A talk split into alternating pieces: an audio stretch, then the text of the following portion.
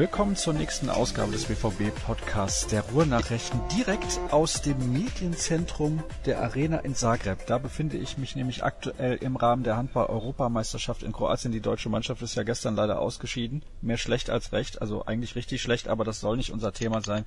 Wir sprechen über Borussia Dortmund. Da kennt sich aus der Kollege Dirk Rampe. Moin Dirk. Hallo.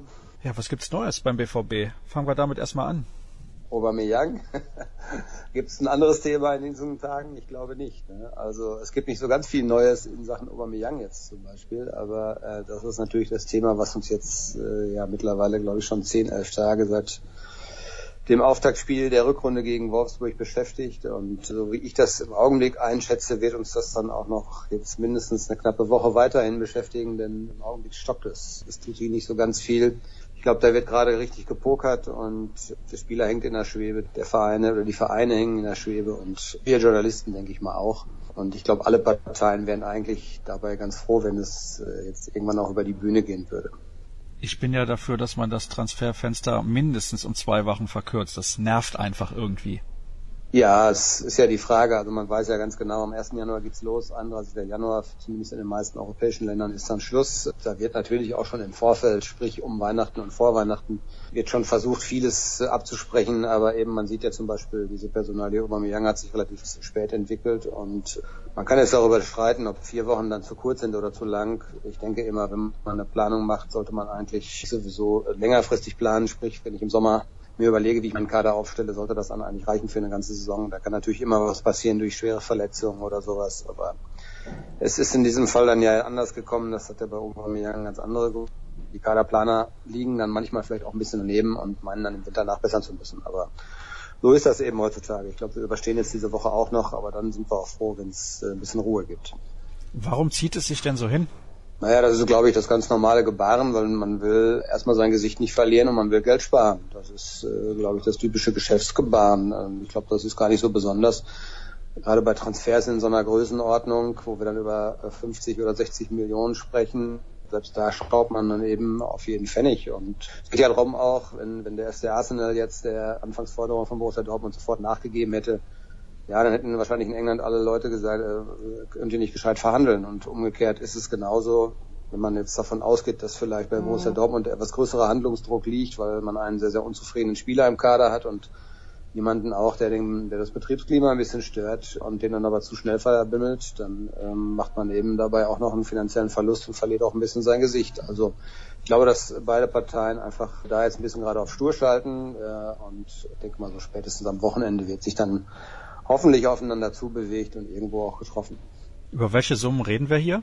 Ja, was also unsere Informationen jetzt sind, die letzten, die wir haben, ist, dass Arsenal am Anfang eigentlich so um die um die 40, 45 Millionen nur geboten hat, plus so ein, so ein Bonus, der dann eigentlich relativ leicht zu erreichen gewesen wäre, aber nichtsdestotrotz eben deutlich weniger als Borussia Dortmund sich mhm. vorgestellt hat. Da reden wir dann, glaube ich, schon eher über eine Größenordnung von so circa 65 Millionen, 70 Millionen Euro und damit lag man halt relativ weit auseinander. Es ist ja mittlerweile auch von mehreren Seiten jetzt durchgesickert, dass es ein zweites verbessertes Angebot gegeben hat, das aber eben nicht wesentlich höher ist äh, von der Engländer her. Und ähm, von daher schaut Borussia Dortmund jetzt gerade, was machbar ist. Und äh, ich glaube, man will sich einfach auch nicht in eine Position begeben, wo man den Eindruck erweckt, man muss diesen Spieler jetzt unbedingt abgeben, denn damit schwächt man natürlich seine Verhandlungsposition. Und äh, ja, es geht am Ende des Tages geht es immer ums liebe Geld.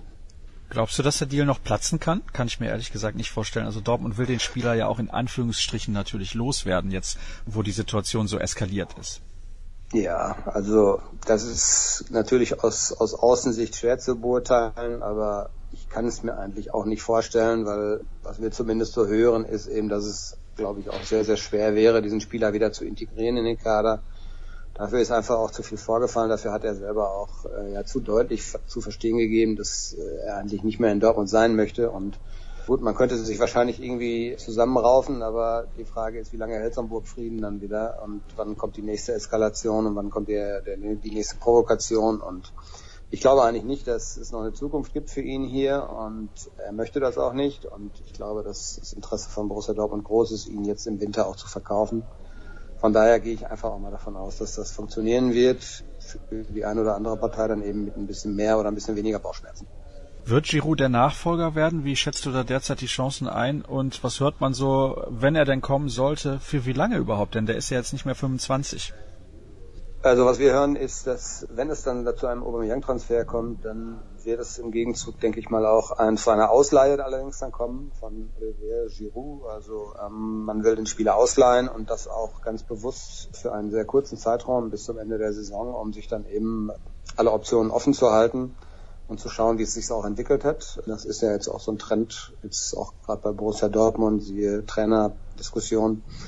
Man will sich einfach ein bisschen Zeit verschaffen und ähm, du hast recht, er ist 31, glaube ich. Hat bei Arsenal jetzt in dieser Saison hat sehr, sehr schwer gehabt, hat sehr wenig gespielt.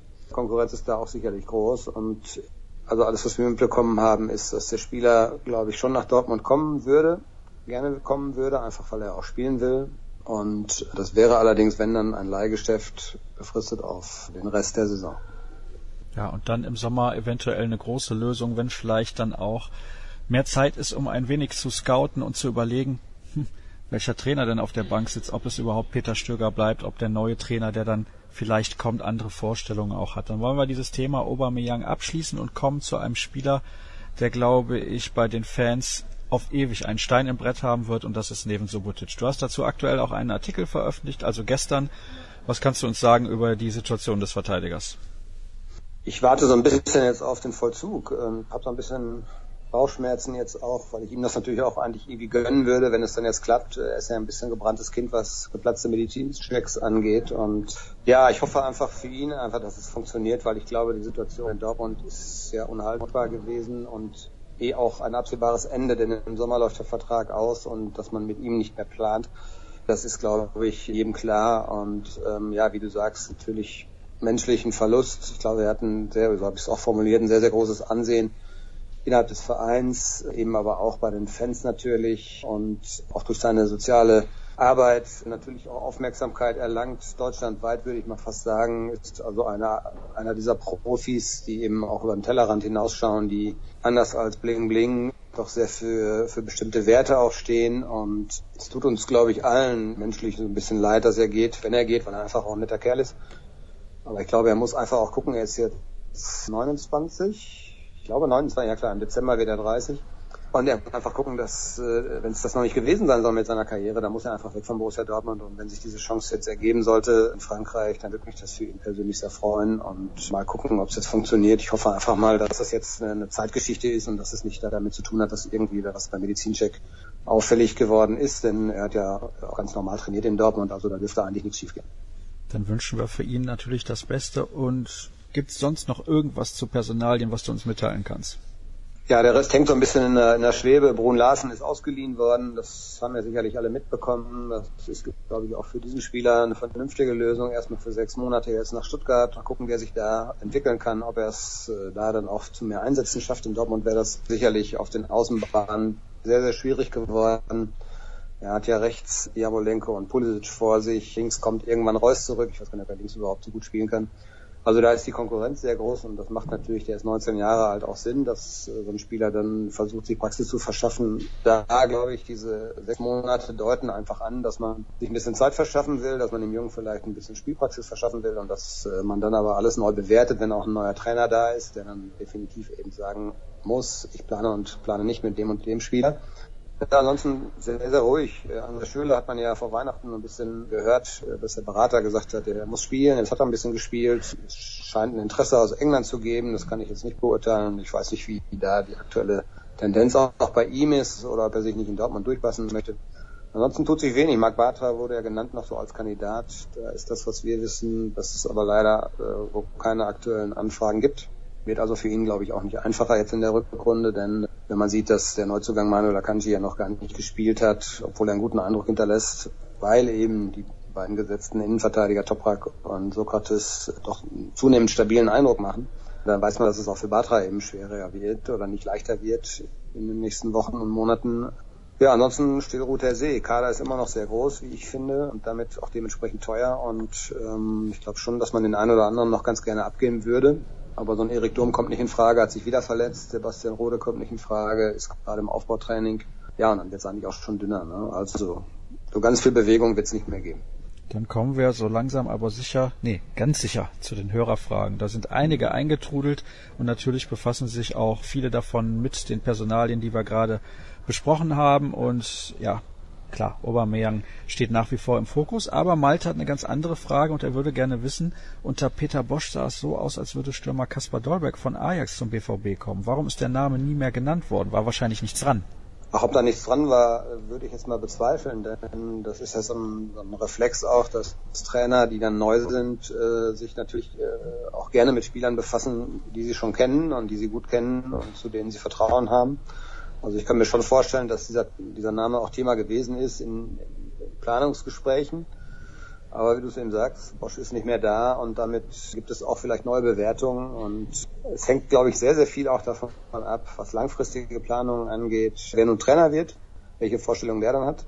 Und ich glaube, dass Borussia Dortmund auch künftig ein bisschen verstärkt darauf achten wird, dass man vielleicht wieder deutsche Spieler bekommt, einfach wegen der, wegen der Sprachproblematik. Wir haben mittlerweile, glaube ich, sechs, sieben verschiedene Nationen in, in, im Kader mit eben verschiedenen Sprachen und ich glaube, das ist manchmal auch nicht ganz so leicht. Das ist eine Grüppchenbildung alleine aufgrund von Sprachbarrieren, ohne dass man den einen oder anderen gar nicht leiden kann und das haben wir jetzt alles erlebt und das ist alles Thema gewesen und ich glaube schon, der FC Bayern macht es da natürlich auch mal wieder gut vor ablösefreier deutscher Nationalspieler, das ist natürlich schon auch wieder so ein Zuckerstückchen, wenn man solche Spieler dann bekommen kann und auch bekommt. Und ich möchte dir da nicht ins Wort fallen, aber wo du gerade sagst Zuckerstückchen, so deutsche Nationalspieler, die ablösefrei sind, die sind natürlich fast gar nicht zu bekommen, weil entweder der FC Bayern die verpflichtet oder die bei ihrem alten Verein den Vertrag verlängern oder die dann gerne mal ins Ausland gehen, um das große Geld zu machen.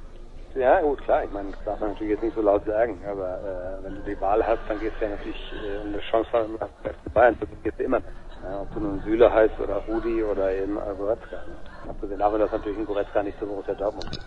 Dann kommen wir zur nächsten Hörerfrage und Malte hatte nämlich noch eine zweite. Er würde gerne wissen, wie der BVB die Situation von Passlack bewertet, ob sie den im Blick haben, weil er denkt, dass er bei einem ambitionierten Zweitligisten oder einem niederländischen oder belgischen Verein wahrscheinlich mehr Spielpraxis bekommen könnte. Ja, sehe ich genauso. Ähm, er hat nicht, nicht allzu viel gespielt bislang in Hoffenheim und ähm, man wird das, denke ich, mal ganz genau im Blick haben. Er selber muss das auch im Blick haben, denn äh, es ist ja nun letztlich egal, ob er in Dortmund auf der Bank sitzt oder in Hoffenheim auf der Bank sitzt. Das kann nicht das sein, was sein Anspruch ist und auch was das Ziel eben dieses Ausleihgeschäfts gewesen ist. Also man hat das im Blick, denke ich mal, ganz genau. Das ist aktuell natürlich äh, ein absolut nachrangiges Thema, mit dem sich, glaube ich, Sportdirektor Michael Zorg äh, im Moment jetzt nicht so allzu stark beschäftigen wird.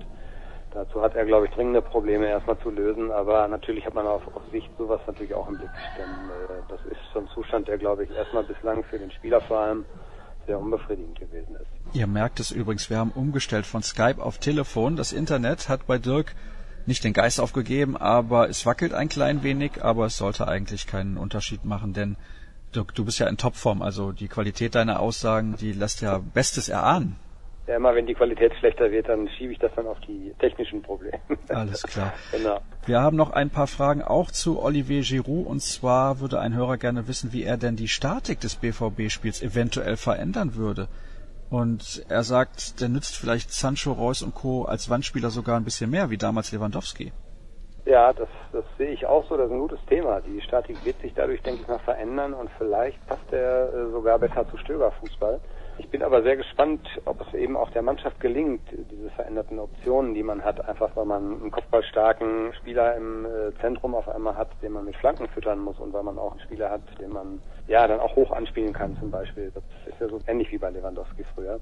Das ist schon ein bisschen anderes Spiel als das, was man im Moment macht. Und ich habe immer diese Szene äh, vor Augen äh, aus dem Spiel in Berlin, wo Kagawa was, glaube ich, eigentlich schön so in den, in den Lauf von Sancho spielt. Sancho dringt in den Strafraum ein und ist eigentlich schon in einer guten Abschlussposition ungefähr so am Elfmeterpunkt, ein bisschen natürlich seitlich versetzt, aber das Ding hätte man da selber schön abschließen können. Stattdessen versucht er so ein bisschen den Querpass in die Mitte und spielt dann in die vielbeinige Härteabwehr rein. Das war für mich schon ein bisschen symptomatisch auch für das insgesamt dieses Spiel des BVB in den letzten Monaten, Jahren, kann man fast schon sagen. Man will so ein bisschen immer noch ein Schleifchen draufbinden auf einen schönen Angriff, anstatt einfach konsequenter aufs Tor zu gehen. Und wenn man dann natürlich so einen Stürmer wie Giroud da drin hat, dann muss man auch dieses Spiel, glaube ich, ein bisschen ändern. Vielleicht ein bisschen äh, deutlicher noch über die Außenposition, mehr Flanken von den Außenpositionen Und wenn man Fußballspieler eben in der Mitte hat, dann kann man das machen, dann sollte man das auch machen. Und ähm, das wird sicherlich ein Thema werden, dann, wenn er denn kommen sollte und wenn er denn da ist.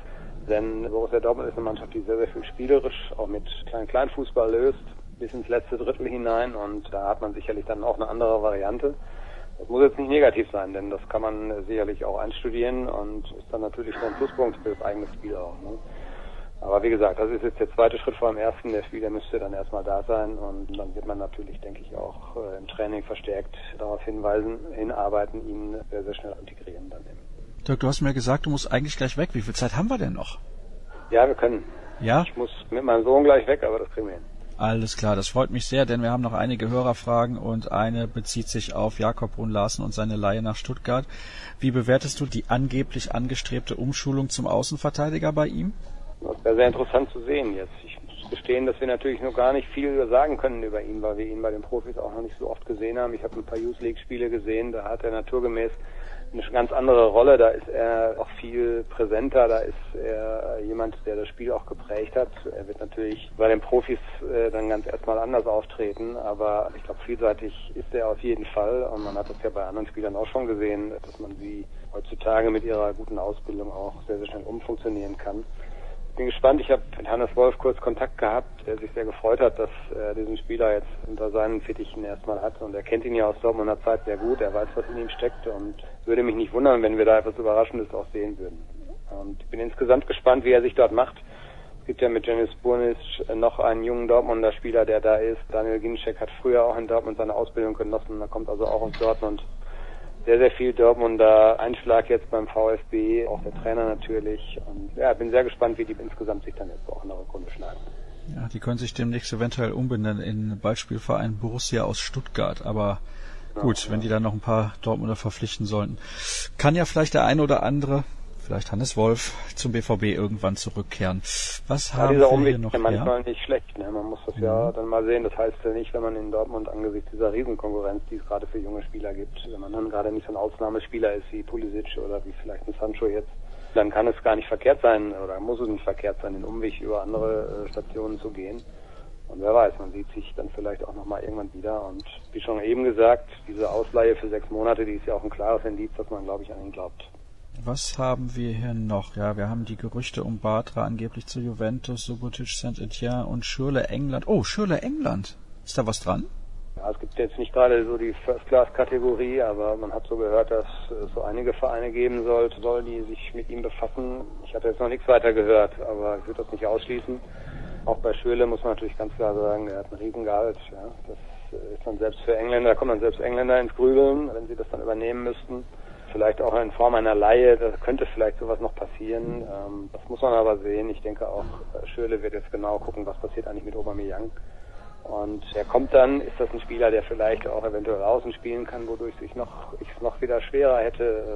Äh, also solche Gedanken wird er sich natürlich sicherlich machen. Er hat in Berlin gespielt. Ich fand, er hat vor allem dann, als Isaac reinkam und er nicht mehr in vorderster Front gespielt hat, hat er es durchaus ordentlich gemacht. Aber es gibt ja auch klare Aussagen jetzt von Hans-Joachim Watzke äh, in den vergangenen Monaten und ein klares Indiz auch, dass man mit ihm natürlich bislang nicht zufrieden ist. Da ist bislang viel zu wenig gekommen, auch aus Verletzungsgründen, aber ähm, muss man sehen, wie sich die Personalie entwickelt. Ich glaube, so richtig Fuß fassen wird sehr, sehr schwer, gerade wenn Marco Reusser noch wiederkommt. Ole Jakob fragt, wann denn Mario Götze mal wieder mit einem Scorerpunkt besticht. Gerade jetzt wäre ein torgefährliches Mittelfeld sehr wichtig und wäre vielleicht nicht eine klare Position als echter Zehner eine gute Maßnahme, um ihn wieder in bessere Abschlusssituationen zu bringen? Er sieht ihn als Achter defensiv zu schwach. Ja, da haben wir, da rennt er bei mir offene Türen ein. Das haben wir schon ein paar Mal diskutiert. Also ich mag natürlich, dass er auf einer ziemlich wichtigen Aufbauposition diese große Ballsicherheit eben liefert. Das ist schon auch nicht, nicht, nicht verkehrt für Borussia Dortmund, wenn man da so einen Spieler hat. Aber ich habe ja, glaube ich, auch in der Vergangenheit schon öfter mal erzählt, ich kann mich so, so gut an diese, und da denke ich mal, hat der User sich auch daran erinnert oder wird er sich daran erinnern.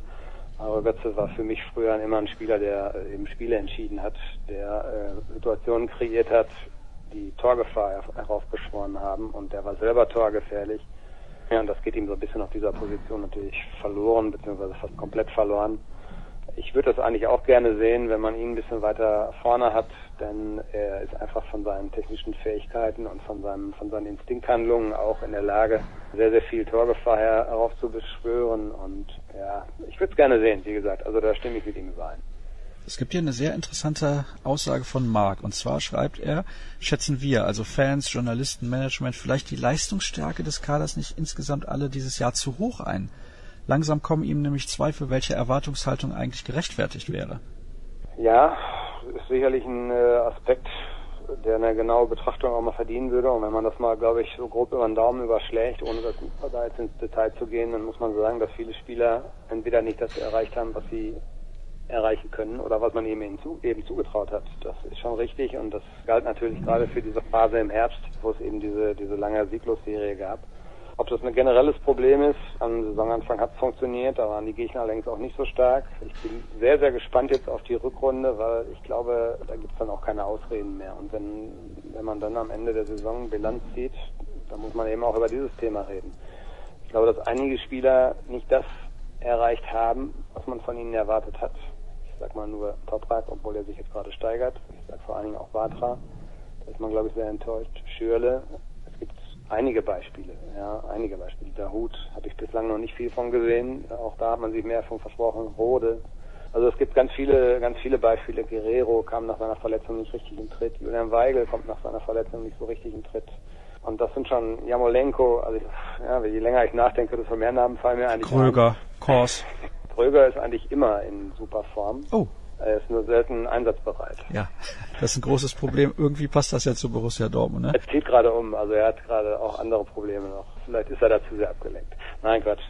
Ja, nee, äh, aber das ist durchaus richtig. Viele Spieler haben unter Wert agiert und die Frage, die sich stellt, können sie vielleicht nicht besser oder gab es irgendwelche Gründe? Es gab sicherlich bei einigen, so wie bei den verletzten Guerrero Weigel, da gab es äh, ja natürlich auch handfeste Gründe warum es einfach länger vielleicht dauern kann. Man guckt sich das jetzt vielleicht nur mal bei Schalke an mit Embolo oder so. Der braucht auch jetzt richtig lange, bis er wieder auf die Beine kommt und das darf man glaube ich nie unterschätzen. Aber sicherlich ist bei, einen, bei dem einen oder anderen auch die Bewertung, denke ich mal, ja, vielleicht ein bisschen zu optimistisch gewesen und der eine oder andere kann eben diese hohen Erwartungen, die man an ihn gesetzt hat, eben nicht erfüllen.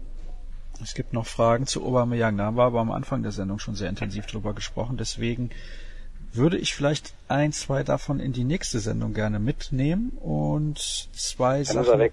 Ja? Dann ist er weg, ne? Dann brauchen wir gar nicht mehr über ihn sprechen, sagst du? Ja, was hast du denn? Kannst ja vielleicht noch. Vielleicht können wir ja noch was Neues erzählen. Also mir ist es gleich. Nein, nein, das, das verschieben wir. Ich habe nämlich noch zwei Sachen, die mich mehr interessieren, beziehungsweise Fragen, die ich interessanter finde. Und zwar eine kommt von einem Usernamen, den ich nicht entziffern kann bei Twitter. Naja, ist auch egal. Angelehnt an das unterdurchschnittlich besuchte Auswärtsspiel in Berlin und den angekündigten Boykott des Montagsspiels. Wie ist unsere Wahrnehmung zur Entfremdung zwischen Dortmunder Fans und Fußball? Auch auf die Stimmung bei den Heimspielen bezogen. Wie siehst du das, Dirk?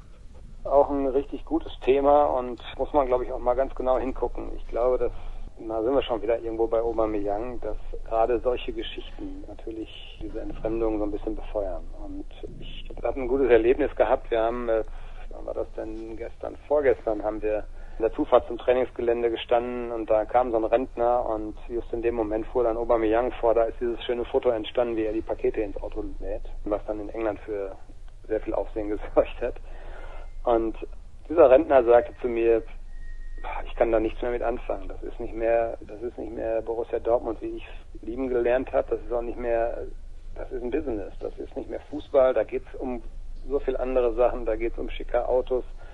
Und da geht es um irgendwie in der Öffentlichkeit zur Schau zu stellen, wie viel Kohle man hat. Also der war sehr desillusioniert und ähm, Stimmen hören wir auch so in Leserbriefen natürlich und wenn man mal in Fanforen guckt oder in soziale Netzwerke, da hat man diese Diskussionen auch und ich habe so ein bisschen das Gefühl, dass das, dass das zunimmt, weil einfach ja die Generation eben eine ganz andere ist. Ich meine, eine Generation, ich sage jetzt mal Beispiel Sebastian Kehl, der hat auch sehr gutes Geld verdient, aber der ist damit nicht so hausieren gegangen. Er hat das nicht in der Öffentlichkeit so breit getreten.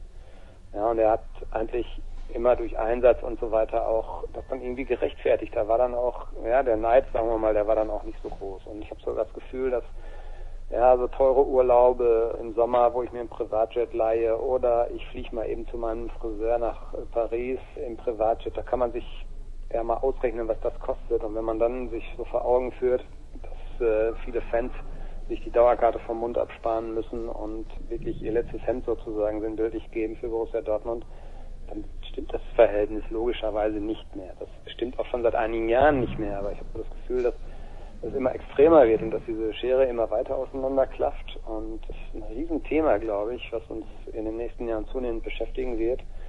Und ich weiß nicht, ob wir diese Fälle haben werden, dass wir äh, Spiele haben, die dann eben nicht mehr ausverkaufen. Wir haben uns jahrelang eigentlich immer damit, ja, das war nie ein Thema. Also Borussia Dortmund Heimspiele waren immer ausverkauft.